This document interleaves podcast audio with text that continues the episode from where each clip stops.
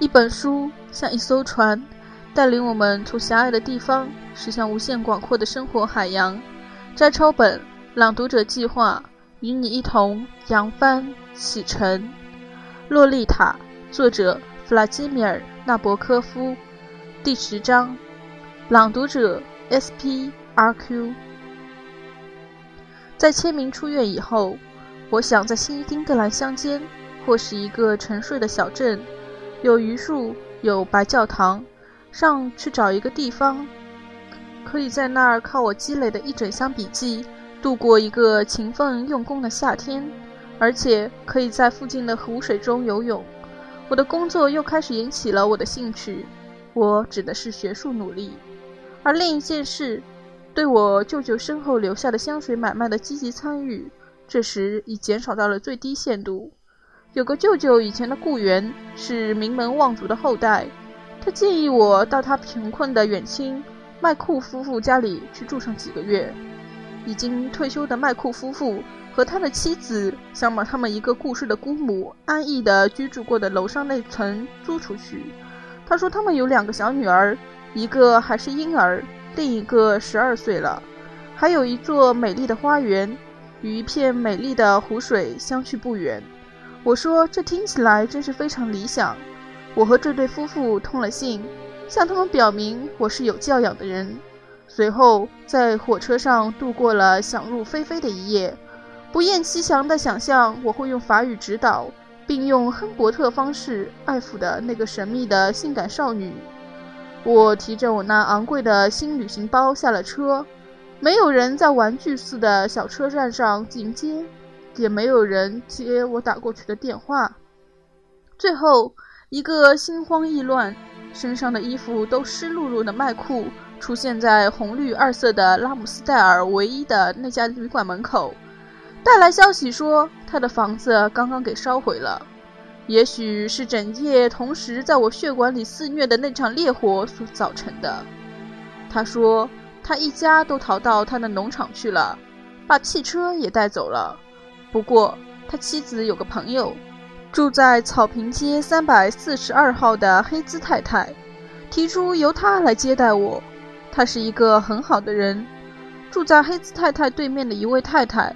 把他的轿车借给了麦库，那是一辆完全老式的方顶汽车，司机是一个快乐的黑人。现在，既然我到这儿来的唯一原因已经不存在了，上面说的这种安排看上去就很荒谬。不错，他的房子得彻底重造，那又怎么样呢？他不是给房子做了充分的保险吗？我既愤怒又失望又厌烦。但我是一个斯文有礼的欧洲人，不能拒绝让那辆灵车把我送到草坪街去，否则我觉得麦库准会想出更精巧的手段来把我甩掉。我看着他急匆匆地跑走了，我的司机摇了摇头，轻声笑笑。一路上，我暗自发誓，在任何情况下，我都不会考虑在拉姆斯戴尔待下去。当天就要飞往百慕大。巴哈马群岛或布莱兹群岛，在色彩缤纷的海滩上，可能会有一些温柔淤泥的艳遇。这种念头先前一段时间一直从我的脊骨里缓缓地向外渗透，而麦库的远亲实际上用他的善意的，如今看上去是绝对愚蠢的提议，使我的那种思路急剧地转变了方向。讲到急剧的转弯。当我们突然转进草坪街的时候，险些撞到一条爱管闲事的郊区狗，就是那种趴在路面上等待汽车的狗。再向前一点儿，黑兹家的住宅，一所白色构架、令人厌恶的房屋出现了，看上去又脏又旧。与其说是白色的，倒不如说是灰色的。你知道那种地方，要在浴缸楼头上套一条橡皮管。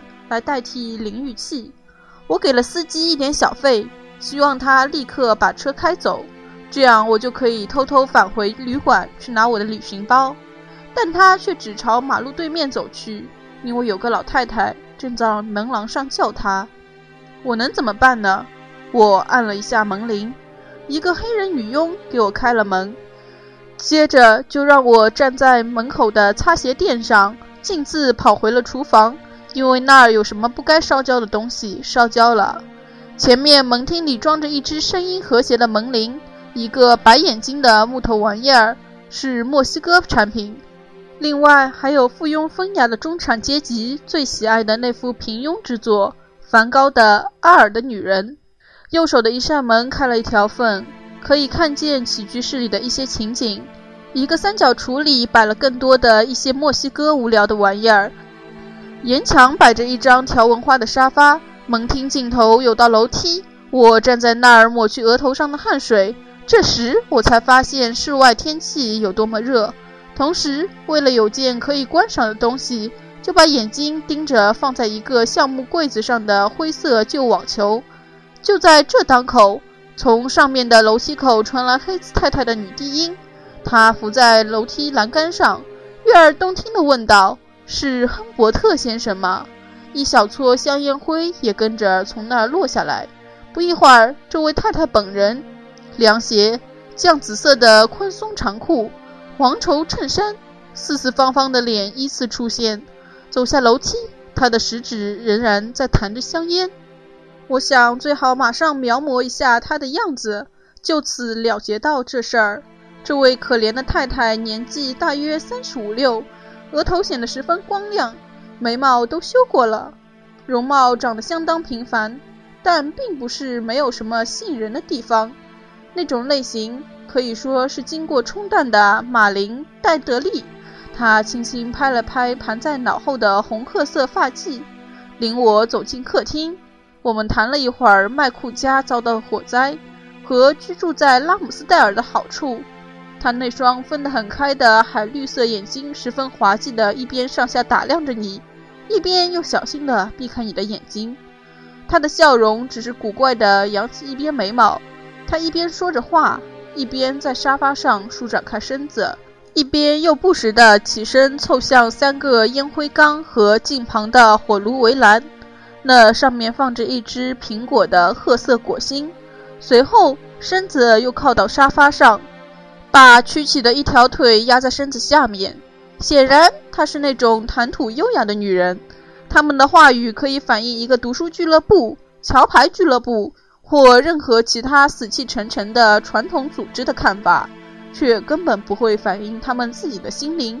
这种女人没有一点幽默感，心里对于客厅谈话可能涉及的那十二三个话题全然不感兴趣，但对这种谈话的规矩却很讲究。我们透过这种谈话其乐融融的玻璃纸外表，轻而易举的就能看出一些并不怎么叫人感兴趣的失意挫折。我完全清楚，万一荒唐的我成了他的房客，他就会有条不紊地着手对我做出接受一位房客对他可能所意味的一切，我就又会陷入我十分熟悉的那种令人厌倦的私情之中。可是我不可能住在那儿，在这种家庭里。每张椅子上都放着翻脏了的旧杂志，还有一种叫人厌恶的杂交气氛。一面是所谓的实用的现代家具这种喜剧因素，一面又是破旧的摇椅和上面放着开不亮的台灯的摇摇晃晃的灯桌这种悲剧因素。我在那儿绝不会感到快乐。我给领上楼去，往左进了我的房间，透过完全抵触的雾霭。我把房间仔细看了一下，倒确实看到我的床头上挂着一副内内普里内的克鲁采奏鸣曲。他把女佣的那间房称作小工作室。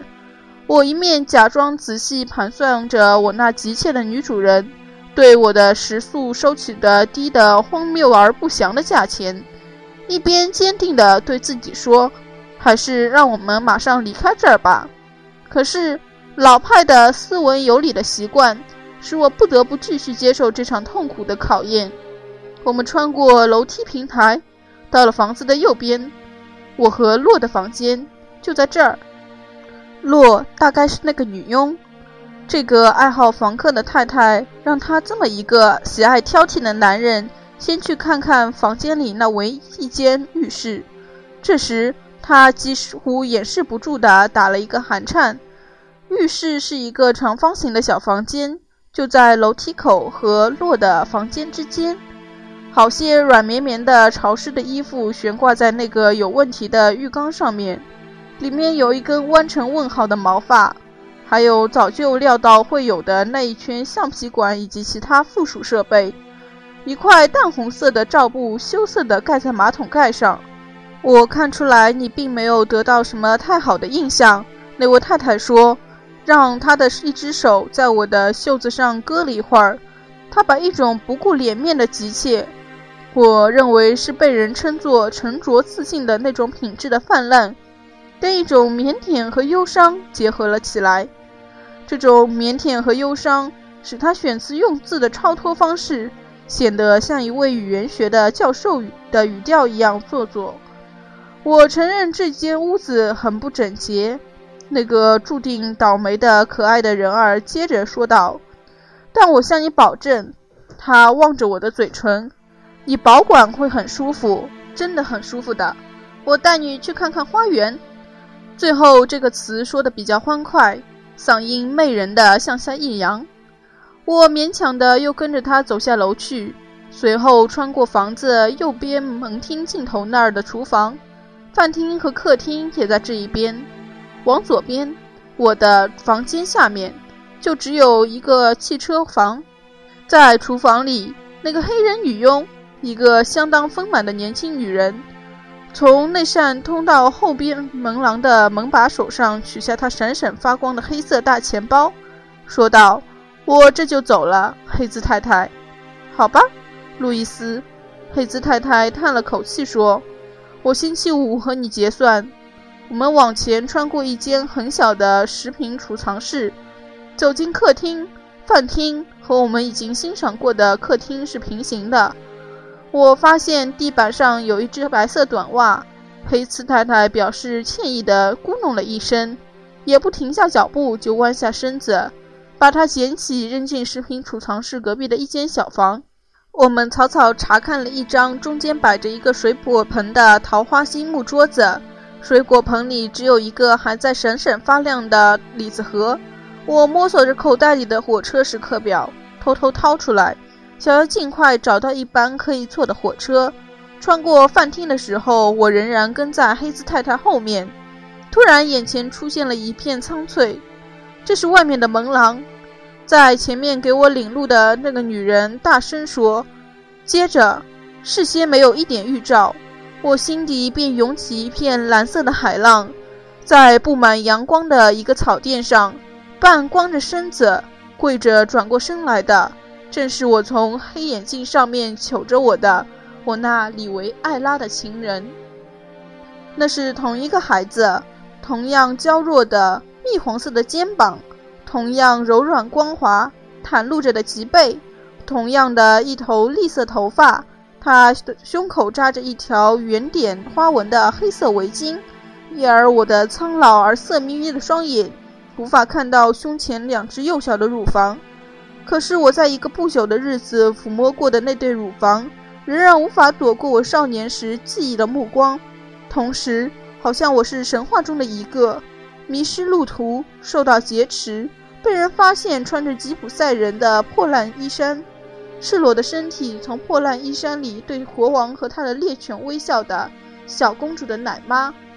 我一下子认出了她肋上的那个深褐色小痣。怀着惊惧而喜悦的心情，国王欢乐地哭起来，喇叭嘟嘟地吹着，奶妈完全陶醉了。我又看到了她可爱的收缩进去的肚子，我的向南伸去的嘴曾经短暂地在上面停留，还有那幼小的臀部，我曾经吻过短裤的松紧带，在她臀部留下的那道细圆齿状的痕迹，就是在 A Rose Rose。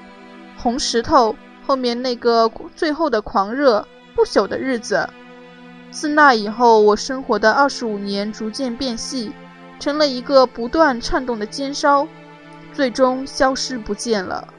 我发觉要用足够的说服力表现出那一刹那的情景，那阵战栗，以及在情绪激动地识别出他以后所感受到的那种冲击，真是极其困难。在我的眼光掠过跪着的那个孩子那个充满阳光的瞬间，他的眼睛在那副令人生畏的黑眼镜后面不住地眨着。那个会医好我所有的疼痛的小 Air Doctor 大夫先生，虽然我披着成年人的伪装，一个电影界里高大英俊、富有魅力的男子形体从他身旁走过。但我空虚的灵魂却没法把她的鲜明艳丽的姿色全部吸收进去，又拿每个细微之处去和我死去的小新娘的容貌核对比照。当然，过了一会儿，她这个 Novella 新人儿，这个洛丽塔，我的洛丽塔，就完全超越了她的原型。我想强调的是，我对她的发现不过是在我饱受痛苦的过去，海滨的那个小王国的必然后果。在这两件事之间的一切，不过是一系列的摸索和失误，以及虚假的欢乐萌芽。他们所共同具有的一切，使他们成为一个人。可是我并不抱有幻想，我的法官会把这一切看作是对一个 freeweed 绿色的果子，指对成熟的男人很具有吸引力的未成熟的姑娘，有着下流爱好的分子所做的哑剧表演。A phone sound Benjamin Gala，真个的，我毫不在意。我所知道的就是，在那个姓黑兹的女人和我走下台阶，步入那个叫人透不过气来的花园时，我的两个膝盖就像是在微微荡漾的水面上一双膝盖的倒影，我的嘴唇就像沙子，而这就是我的落。他说：“这些是我的百合花。”哦，我说。哦，看上去很美，很美，很美。